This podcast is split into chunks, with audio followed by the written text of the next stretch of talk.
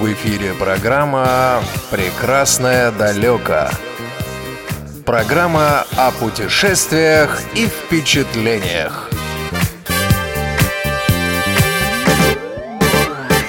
Всем привет! У микрофона Иван Онищенко и программа «Прекрасное далеко». Действительно, после долгого перерыва программа снова выходит в эфир. А, выходит в эфир она в обновленном виде. А, программа теперь будет звучать не 15 минут, как ранее, а целый час а, в прямом эфире. Ваши звонки, ваши вопросы, интересные собеседники, как всегда. Ну и, безусловно, напоследок мы оставим время для музеев. И сегодня мы начинаем новый цикл программ, посвященных туризму. Туризму самому-самому разноплановому. А, в программе мы уже говорили про разные виды туризма, к нам приходили разные гости. А, и сегодня, с сегодняшнего дня со мной вместе эту программу будет вести Андрей Гостев. А, это а, человек, который занимается активно туризмом, наш незрячий человек из города Санкт-Петербурга, с которым я познакомился, недавно побывав в Санкт-Петербурге на втором туристическом слете, вот где мы с ним попробовали как раз и рафтинг. Он-то уже пробовал это и не раз, вот, а я попробовал только первый раз. Андрей, привет! Привет всем! Я рад приветствовать всех радиослушателей. Вот такой вот позитивный человек. Э, э, ну, начнем, наверное, по порядку. Андрей, скажи, пожалуйста, вот э, я знаю о том, что ты человек такой очень подвижный и в туристическом отношении тоже. Скажи, пожалуйста, как началось твое увлечение туризмом, вообще с чего? Дело в том, что в этом году наш клуб «Масштаб Плюс» празднует свое десятилетие. А началось все с того, что я пошел по ВОКСе, это такая речно-озерная система, в Ленинградской области. В поход с интересными людьми. И мне эти люди заразили этим а, направлением, э, чтобы он стал не только моим досугом, но и даже профессиональной деятельностью потому что после этого я пошел на курсы э, повышения квалификации и получил э, удостоверение инструктора по туризму, сертификат. И началась с этого вся наша деятельность в Санкт-Петербурге. Хотя важно и отметить, что и интерес к путешествиям незрячие питали всегда. Так, э, более 50 лет назад э, сформировалась и оформилась наша база знаменитая на озере Зеркальная. Теперь угу. это адаптационный значит, отдел реабилитационного центра на Джамбула, где продолжается деятельность по развитию адаптационных навыков, в том числе и туризма среди наших незрячих. Все-таки э, первое, что тебя привело, это водный вид. Это, вот, прости, пожалуйста, я как-то не уловил, это байдарочный поход, да, был или что это было? Лодочный поход. Причем это, я расскажу для слушателей некоторое отличие, что мы обычно представляем, что лодка, э, и в лодке гребет только одна пара весел. Но для значит, водных путешествий и особенно по большим открытым пространствам, по рекам с сильным течением используются уже две пары весел. И еще один человек управляет лодкой. То есть в лодке уже должна сформироваться команда – ну, как минимум, синхронно надо грести. Да, нужно грести не только синхронно, но еще в определенных сложных местах важно еще и правильно рулить. И э, важно, что эти походы были организованы э, государственными нашими э, структурами, которые почувствовали в необходимости для людей с ограниченными возможностями получить удовольствие и доступные путешествия как форму активного досуга. И важно, что вот это стало доступным, доступно мне, и с этого все началось. После этого похода я приплыл, пришел, как говорят опытные, значит, путешественники, на туристскую базу, где мне повезло, я стал участником команды и специализированного туристического слета для людей с ограниченными возможностями. Ух ты, 10 лет назад. Да, 10 лет назад. После этого я посмотрел, что такая команда сборная всех э, разных нозологических категорий есть э, в профессиональном реабилитационном центре, есть неслышащие, которые тоже любят путешествовать. И я подумал, а мы что, хуже что ли? Так надо и нам бы, как говорится, помогать друг другу для того, чтобы обеспечить доступность путешествий. И после этого я обратился э, с просьбой в наш Центр культурно-спортивной реабилитации. Во время КВН я рассказал Борису Санычу Спевакову о том, что мы хотим тоже путешествовать и что нам нужно на базе центра оформить особое подразделение, как туристический клуб, который поможет всем желающим научиться и не бояться путешествовать. И дальше я начал вовлекать э, молодых и активных э, наших слабовидящих и незрячих то, что вот есть группы, которые создаются, в котором мы можем присоединиться и можем совершать походы разной категории сложности. Э, после этого как я говорил, что возникли определенные задачи клуба, что нужно информировать и активизировать молодежь на то, что можно и нужно путешествовать. И нужно еще это делать э, правильно. Для этого нужно отвечать вопросы, куда, с кем и как путешествовать. И важно прежде всего находить регионы, которые по сложности будут нам доступны. И если они очень сложные, то нужно специальным образом тренироваться, чтобы эти регионы стали нам и ближе. Так вот, для нас самый ближайший регион вокруг Петербурга и Ленинградская область, где очень много рек, озер, по которым можно ходить на лодках, на байдарках и на рафтах. А еще и даже на катамаранах. Ты такие слова приятные говоришь, рафт, там лодки, байдарки. Я вообще в этом году попробовал первый раз каяк и рафт. Несколько лет назад у нас был небольшой поход, там километров 70 на байдарке по реке Медведица Саратовской области. Вот, ребята из Саратова э, организуют каждый год такой поход. И это тогда тоже было, конечно, потрясающе.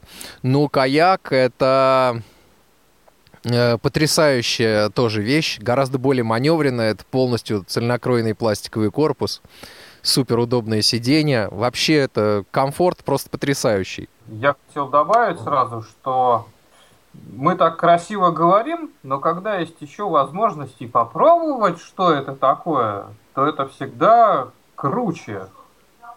Да, конечно, Если просто не, не расскажешь всех.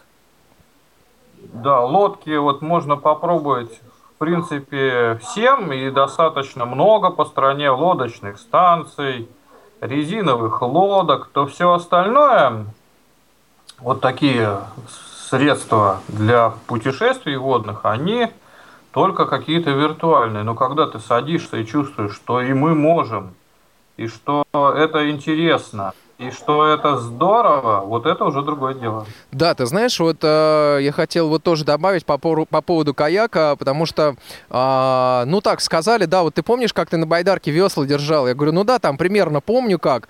Ну, мне сказали, ну все, тогда плывите. Вот я и хрупкая девушка впереди. Вот, и э, в какой-то момент, значит, мы выплыли на э, середину реки, а там шторм, а от берега до берега, ну там, не знаю, километр, наверное, точно. И ты понимаешь, что волна, она просто уже через тебя, через этот каяк просто хлещет.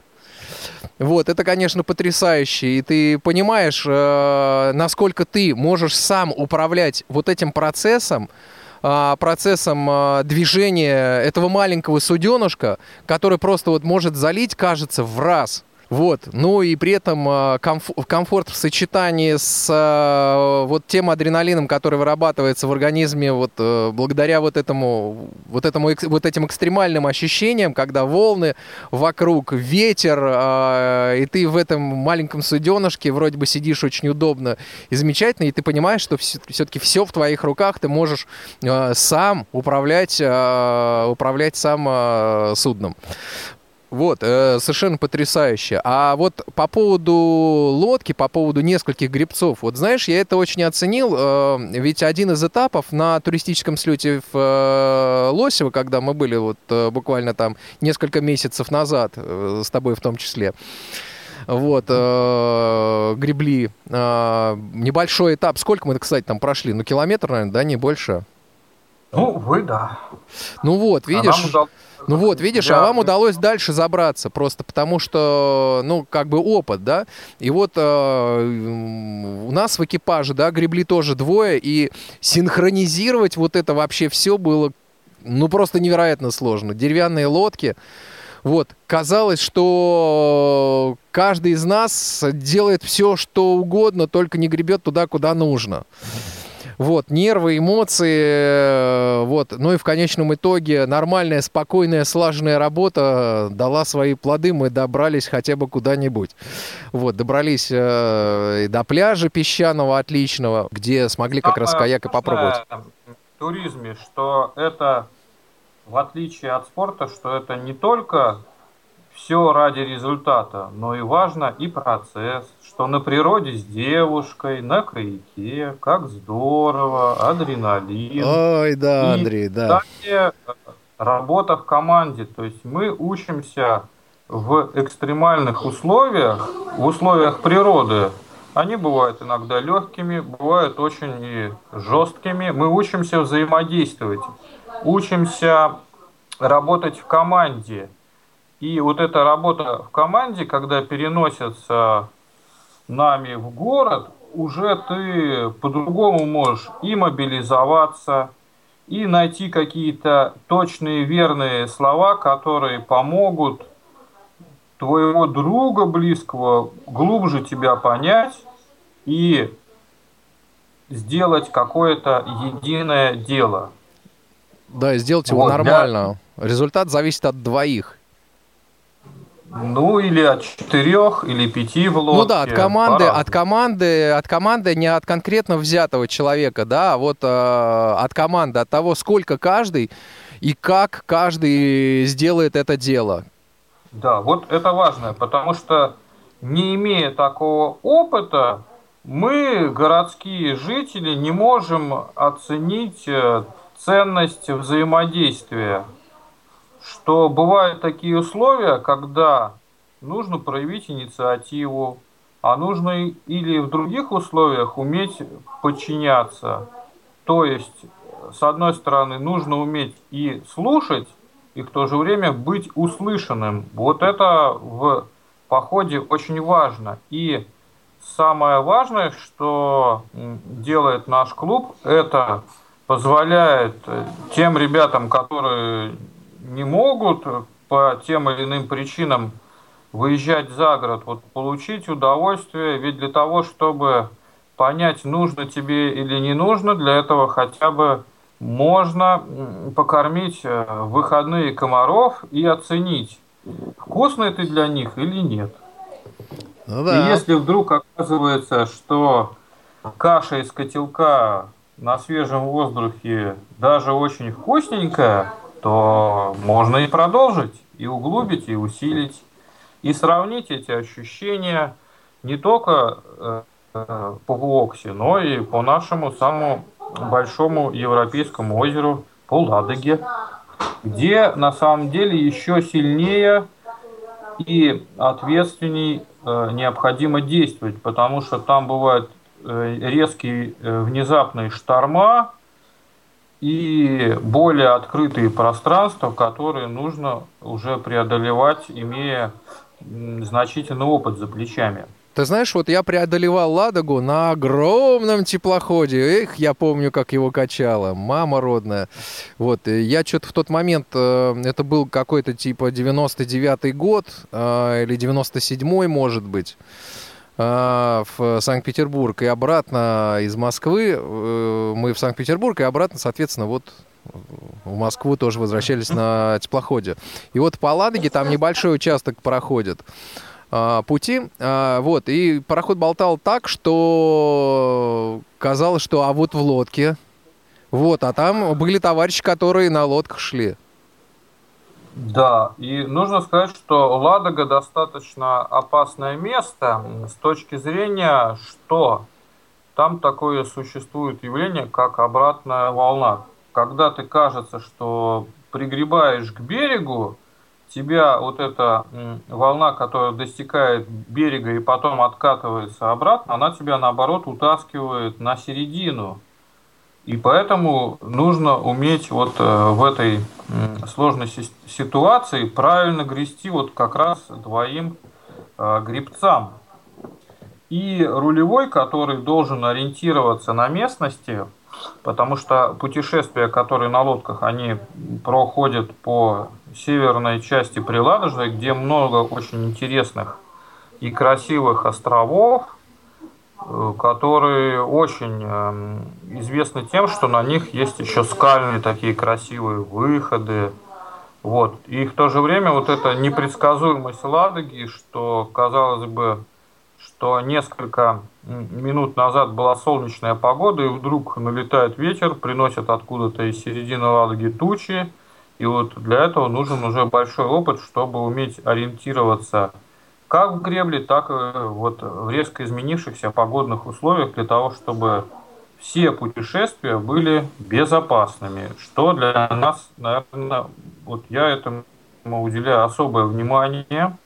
Мы э, э, дружим с разными турклубами города, очень тесно общаемся, стараемся находить э, квалифицированных инструкторов, которые нам помогают совершать э, сложные походы и которые делятся своим опытом. Андрей, вот э, ты сказал, и я очень часто в э, предыдущих программах э, уделял э, большое внимание как раз безопасности, моментам безопасности, потому что все-таки понятно, что любой вид туризма, будь это велосипедный спорт, а тем более водный э, или иной другой, он все-таки требует от человека как-то немножко бережнее относиться и к себе, и, соответственно, к природе, и к тем, кто идет рядом с тобой. А еще при этом есть некое ограничение по зрению, да, которое, собственно, тоже накладывает определенный отпечаток.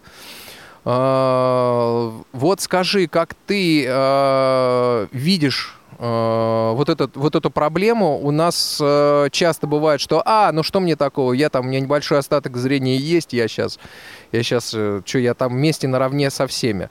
Все-таки стоит принимать какие-то повышенные меры безопасности нам? Или вот как бы можно полагаться на авось в этом смысле? Я могу рассказать свой первый негативный опыт – от водного путешествия, который заставил меня впоследствии задумываться и продумывать многие мельчайшие детали. У нас был первый поход в Приозерске по Приозерским островам. Собрались ВОСовцы, значит, сняли в аренду лодки и распределили, что в одной э, лодке были только слабовидящие, в другой лодке один только я слабовидящий. Соответственно, когда мы прогребли какую-то там часть э, водного пути, водного маршрута, значит, э, что-то незрячие замешкались, начали медленно грести, что-то там рассматривать, а мы раз и за островок-то и зашли. И решили там устроить лагерь. А они этого как раз-таки и не заметили, что мы куда-то там зашли, а, и потом нам пришлось их несколько часов искать возле, так сказать, других островов. И потом мы долго устраивали разбор полетов э, о том, кто виноват. А виноваты просто вот, что нужно обязательно, чтобы в лодке был зрячий человек, который может э, дистантно контролировать ситуацию. Можно также использовать рации для того, чтобы переговариваться между собой. Использовать можно даже и телефоны э, для того, чтобы связываться в экстренных случаях. Для того, чтобы на воде соблюдать безопасность, в лодке должно быть э, спасательные жилеты по наличию всех участников. Кроме того, есть правила поведения в лодке, которые не стоит нарушать. То есть все движение внутри лодки происходит сидя. Ни в коем случае в лодке нельзя вставать, в противном случае ее можно перевернуть. И э, соблюдая эти правила, можно не допустить э, неправильных каких-то ситуаций, и тогда путешествие, которое вы задумаете, будет более приятным и более классным. Ну, еще по своему опыту знаю, что не стоит злоупотреблять алкоголем, потому что э, он может резко усилить негативные впечатления от даже самой прекрасной погоды и даже от самой хорошей компании. Вот, наверное, это самые важные правила, которые я озвучил и которые я рекомендую соблюдать всем радиослушателям. Да, Андрей знает, о чем говорит на самом деле, потому что человек э, опытный в туризме не первый день. И, ну, действительно, друзья, мы с вами об алкоголе уже говорили, о том, как э, это вообще может э, сказаться вообще на и не только на вашей судьбе, но и на судьбе тех, с кем вы отдыхаете на э, природе. Андрей, а давай мы еще попробуем рассказать э, нашим слушателям о том, какие же все-таки виды э, водного туризма существуют. Вот мы сказали уже о лодочном туризме, да, э, байдарочный туризм. Вот сюда каяки входят? Или это вообще отдельная история? Водный туризм э, подразумевает э, под собой э, разные э, плавательные средства, и у этих э, плавательных средств разная техника передвижения. Если говорить о лодках, то это весла, которые вставляются в уключенные по бортам лодки, что может быть одна пара весел, может быть две пары весел, может быть э, руль. Если говорить о байдарках, то э, в байдарке две пары весел, которые Э, значит, используется. Причем это весло, на одном этом весле сосредоточены две лопасти. Причем, как мне рассказывали опытные водники, чтобы отличить чайника от нечайника, нужно смотреть на его весла. Если плоскость весла по отношению к другой плоскости находится в перпендикулярном состоянии, значит это опытные товарищи. Если же это все их э, поверхности лопастей весел находятся в одной, значит это чайники, от них лучше держаться подальше. Смысл в том, что на байдарке одной рукой э, четко фиксируется одна э, как бы э, плоскость часть весла угу. лопастью, да. Другой нужно все время вращать таким образом, чтобы изменять эту лопасть под поверхность воды. И это нужно довести до такого рефлексивного состояния, да еще и подстроиться под того человека, который находится спереди. Спереди человека называют матрос, а сзади как раз-таки сосредоточено все управление байдаркой. То есть, по сути, как бы грести может только матрос, а важную роль управляющего занимает как раз-таки задний человек, который должен уметь маневрировать и управлять лодкой, э, то есть байдаркой. А в байдарке важно не подставлять борт под э, волну. Если эта волна, э, волна будет постоянно наполнять байдарку, то попы будут мокрые и комфорт будет нарушен. нарушен.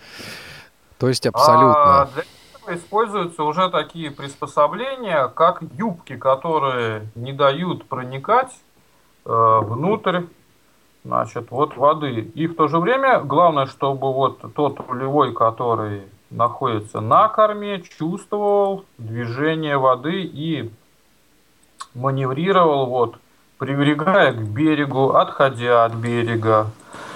И это уже более такой э, высший пилотаж, потому что нужно как бы чувствовать не только воду, но еще и смотреть, что в воде бывают коряги, всякие камни, на которые можно налететь, а если шкура не пластиковая, а брезентовая, то можно и продырявить. Значит, уникальность байдарки заключается в том, что можно э, на них э, путешествовать не только летом, но и весной. Но для этого нужно иметь специальное оборудование в виде неопреновых э, всяких элементов одежды. Даже можно путешествовать. Это что э, такое? Давай объясним, что, что, что это такое за э, неопрен. Это материал такой? То что я, да, уже, я уже в этом не разбираюсь. Материал, угу. который сохраняет тепло. Это тот же материал, из чего сделаны водолазные костюмы. Вот современные люди, которые занимаются дайвингом, да, вот как раз они используют этот материал для погружения под воду, а водники используют ее для сохранения тепла и э, значит, для получения более комфортных условий. Вот. Поэтому мы и тоже вот э, можно использовать неопреновые носочки, неопреновые шортики, которые позволяют уже, так как э, бывает опасность того, что вода будет все равно проникать э, в байдарку, то, э, как говорится, важное место будет всегда находиться в сухости и тепле. Вот. Значит, дальше есть еще такое плавательное средство, как э, рафт. Это такая большая надувная лодка, в которой могут поместиться 10-12 человек. И э, важно, что у каждого человека есть весло, и этот рафт используется по э, прохождению бурных каких-то, значит, быстрых рек, и то, что он имеет большую поверхность, это дает возможность не переворачиваться в самых опасных э, условиях. Ну, он надувной, вот по-моему, со мы... всех сторон, да? То есть борты надувные плюс дно. Да. да, то есть можно представить увеличенную три раза обычную резиновую лодку. Но материал, который там используется, он не позволяет э, никакому камню, никакому коряге пробить ни при каких условиях дно. Но вот. дно надувное и тоже, когда да? рафт наполняется водой, там специальное отверстие в ней есть, э, через которое вода уходит.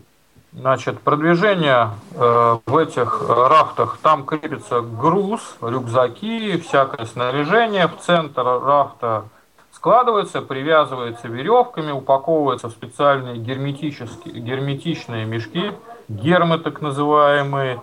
И все сухие вещи остаются сухими, хотя, как говорится, вода это мокрое дело. Слушай, а вот баллоны Еще такие, есть, баллоны, баллоны поперек рафта, это что такое? Это распорка, на которой можно сидеть, как сиденье, и в то же время, который позволяет его не сложить пополам. Ага, понятно. Так, давай весла есть опишем, давай весла опишем. А, весла, значит, э, представьте, что ручка, за которую ты держишься, это имеет Т-образную форму, такую удобную, что нужно взять кисть и положить сверху головы, так назовем, буквы Т. А нижняя часть э, буквы Т э, упирается в лопасть весла, которая имеет разную форму, может весло быть из разных материалов, вот, что мы даже видели гламурные такие розовые весла.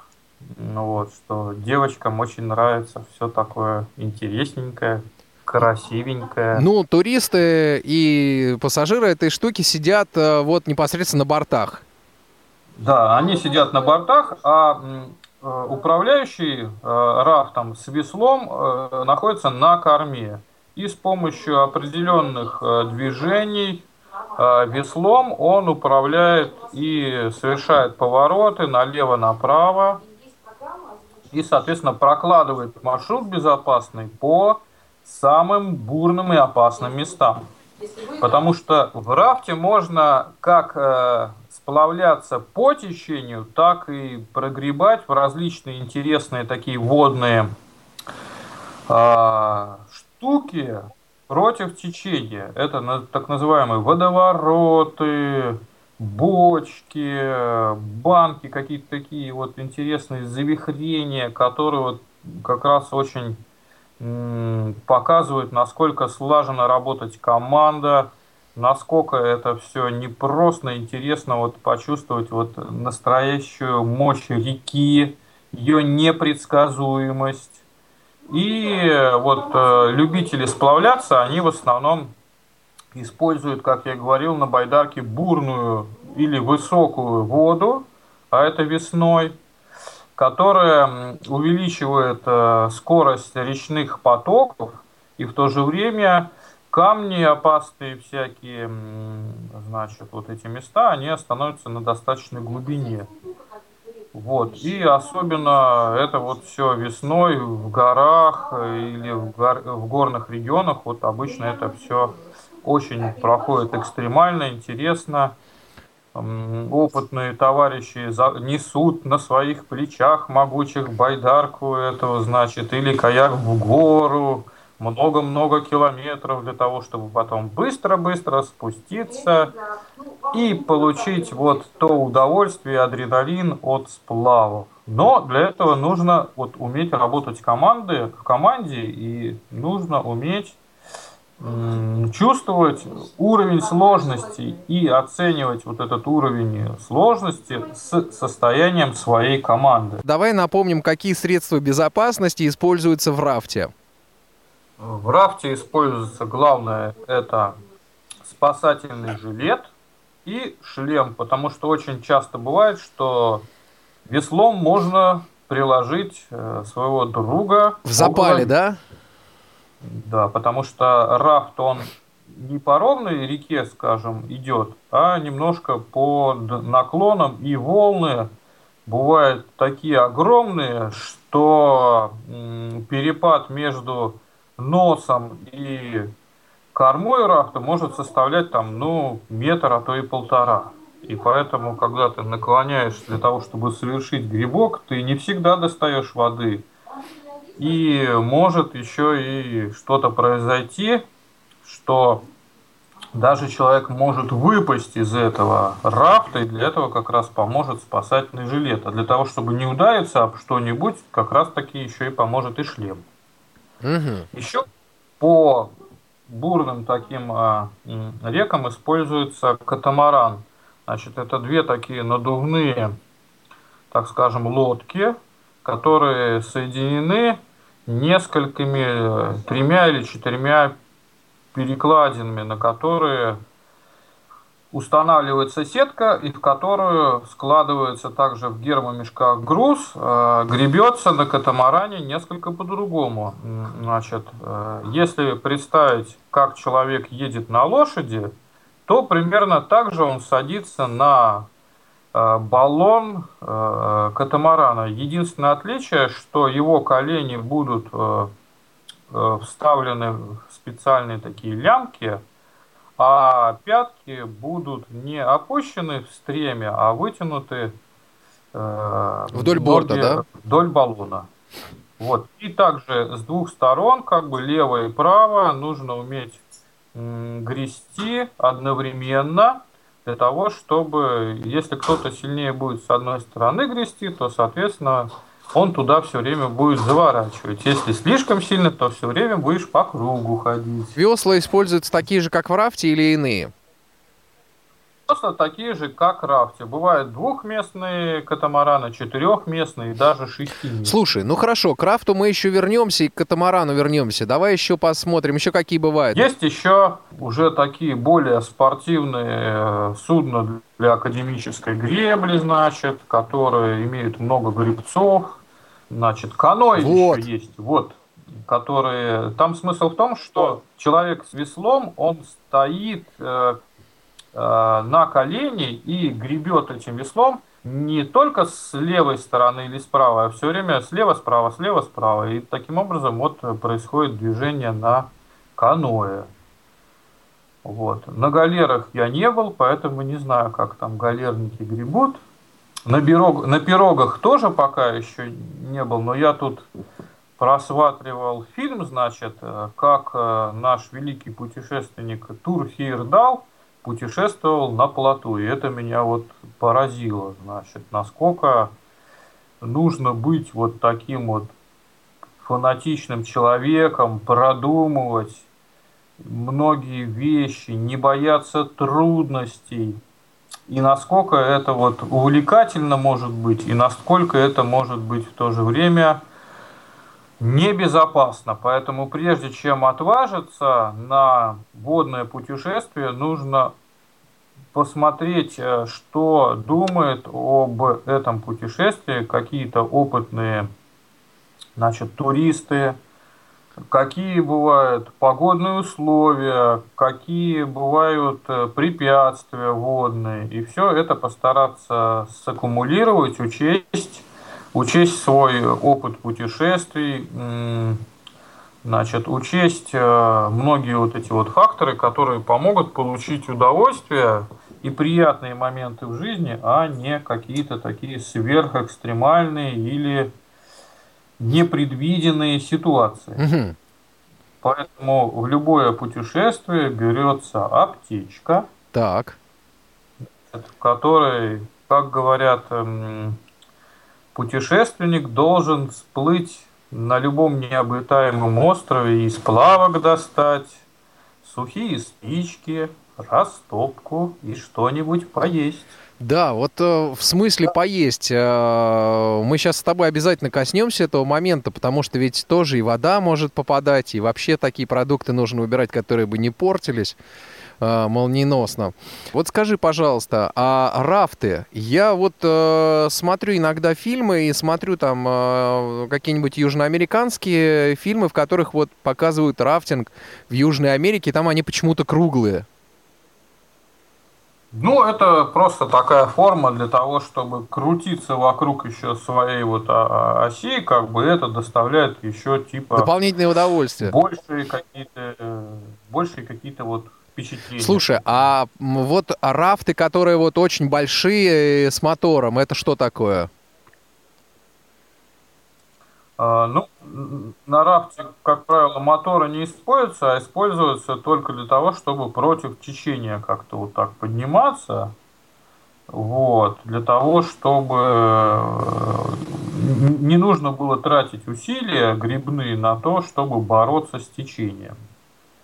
Потому что течение воды обычно достаточно для того, чтобы спускаться вниз э, к тому месту, куда идет падение вот той реки, либо в какое-то озеро. Еще может возможно, что вот эти моторы используются, когда нужно переместиться по какой-то открытой воде. Но обычно рафт цепляет моторный лодки. Ты знаешь, все. я вот видел огромный рафт э, с дощатым настилом, вообще что-то такое не, немыслимое. Я даже не понял, что это рафт на самом деле. Мне просто сказали, это вот рафт. Да, и он там прыгает по порогам, и точно так же все здорово и замечательно. Но я подумал, что все-таки на такой махине ты э, с большим трудом почувствуешь э, все нюансы э, полета по порогам. Потому что даже самые маленькие порожки, которые мы попробовали на Воксе в Лосево, это, конечно, вот это что-то потрясающее. Все, кажется, в какой-то момент ты летишь в тартарары. Да, и вот э, важно, чтобы вот эти вот впечатления, они были безопасными. И вот тут важное качество приобретает инструктаж и опытный человек, который управляет этим рафтом, который не позволит ему ни при каких обстоятельствах перевернуться. И чтобы все, так сказать, водные туристы не оказались вдруг в воде. Хотя мы перевернулись, но это было уже Э, специально подстроено и подстроено с тем, что это было уже на безопасном месте, где ни камней, ни вот каких таких... там препятствий, коряк, боже упаси. Да, да, да. Поэтому вот важно, чтобы был опытный человек, который понимает э, причинно-следственные связи водных путешествий, чтобы, значит, э, э, важно учитывать даже, однажды я попал в ураган, когда там на острове был шторм и просто валил деревья, и нам просто чудом на голову и на палатку не свалился ни один ствол, хотя вот вокруг нашей стоянки было, наверное, ну, много десятков поваленных больших деревьев, и это после шторма, конечно, некоторые такие тоже впечатление в душе оставило, вот, да? Э, сил, силы природы и природной стихии добавляют, что нужно вот это все э, очень внимательно предвосхищать и чувствовать.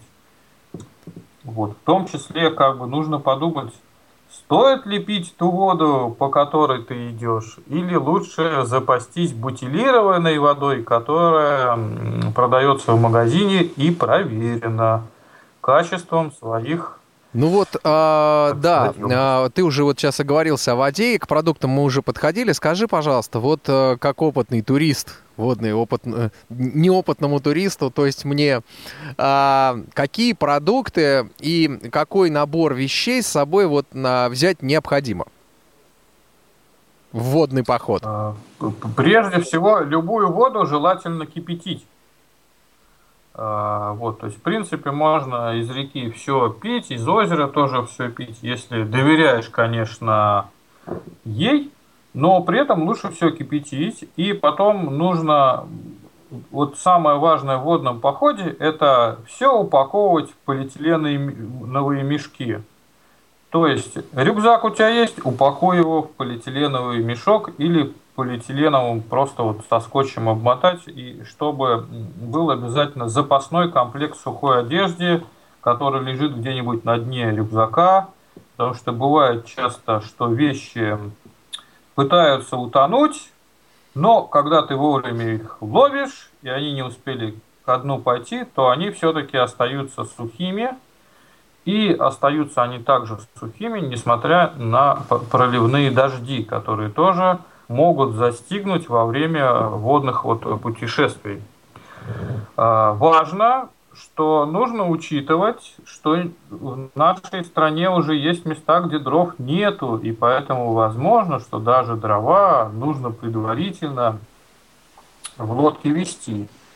И самое важное, что спички также следует упаковывать или зажигалки – в маленькие мешочки или специальные, значит, э, такие контейнеры, которые позволят их при любых условиях сохранить э, сухими. Соответственно, самый распространенный набор продуктов это макароны, тушенка, каши, крупы, сухофрукты, Э, изюм, орехи, курага, которые можно, не разводя огонь, э, употреблять в пищу в любое время, в любой момент путешествия. Просто... Хорошая энергетическая ценность, кстати, ну, у них. Да, очень, очень высокая. Вот это, вот это, и тоже они не подвержены водным таким вот всяким метаморфозам, так это И воздействием. А, да, ну типа, может быть ведь не только водное воздействие, но и солнечное тепло, которое... Превратит ваши, ваши продукты в э, бесформенный комок. Да, и негодность. Поэтому тоже нужно... Был у нас случай, когда мы с одного лагеря переместились в другой и взяли вот э, лежалую колбаску. Лежалую колбаску, которая как-то потом на себя э, дала знать. И после того, как мы значит, под проливным дождем ехали 70 километров на тандемах, вот, когда мы загрули, загрузились после сверх этого сложного э, марш-броска в баню, Значит, и попарились, и казалось бы, все было бы хорошо, но тут начала действовать Колбаска. на некоторых колбаска. И это так было да. омрачительно. Мне было бы смешно, когда бы не было так грустно. Да, поэтому вот такие продукты нужно распределять э, по дням, когда нужно съедать их. Вот. И все вот скоро портящиеся продукты, которые в принципе могут быть, их нужно употреблять сразу же в первые дни пребывания на природе. А, к сожалению, Андрей, заканчивается наша программа на сегодня. А, я думаю, что сейчас самое время для нашей рубрики которая вам будет рассказывать, уважаемые радиослушатели, о доступных музеях и как в эти музеи можно попасть. На сегодня а, я, Иван Онищенко, и а, мой соведущий Андрей Гостев прощаемся с вами. Желаем вам всего хорошего, и в следующий раз мы тоже придумаем для вас что-нибудь интересное. Правда, Андрей? Расскажем что-нибудь про какой-то новый вид туризма. Продолжение следует. Вот, и это главное продолжение следует. Э, программа «Прекрасная далеко» э, на волнах Радио ВОЗ. Звукорежиссер программы Иван Черенев. Э, всего доброго, друзья. Увидимся. Андрей, спасибо и счастливо. До новых встреч. Получаем впечатление. Здравствуйте, у микрофона Елена Лукеева, и сегодня мы с вами отправляемся в музей императорских велосипедов – Музей располагается в одном из самых старых каменных домов Петергофа, построенном в 1796 году. В нем представлено 12 велосипедов, на которых когда-то по аллеям петерговских парков катались русские императоры и их дети. Развернутая в шести залах экспозиция дает возможность проследить историю возникновения и эволюцию велосипеда от самого раннего костотряса, так раньше назывался велосипед, созданного в 1867 году, в Париже для императора Александра II, до трехколесного, изготовленного в Англии в конце XIX века и принадлежащего цесаревичу Алексею. В музее также можно увидеть знаменитый велосипед «Паук», хорошо знакомый всем по фильму «Цирк», велосипед «Тандем», рассчитанный на двух седаков, и детские велосипеды великих князей и княжон. Обилие плакатов, фотографий и открыток с велосипедной тематикой, представленных в музее, позволяет почувствовать интерес к этому новому и необычному для того времени виду спорта. Они свидетельствуют о моде, захватившей все круги российского общества. В витринах можно увидеть редкие марки, игральные карты, запонки, медали, чернильницу и даже подставку для ножа, использующие образ велосипедиста. Особый интерес вызывают велосипедные номера, звонки, звонки, разнообразные фонари и множество подлинных аксессуаров велосипедиста того времени. Музей работает только по выходным с 10.30 до 17 часов. Всю дополнительную информацию вы можете получить на сайте www.petergovmuseum.ru Прекрасное далеко. Путешествия и впечатления.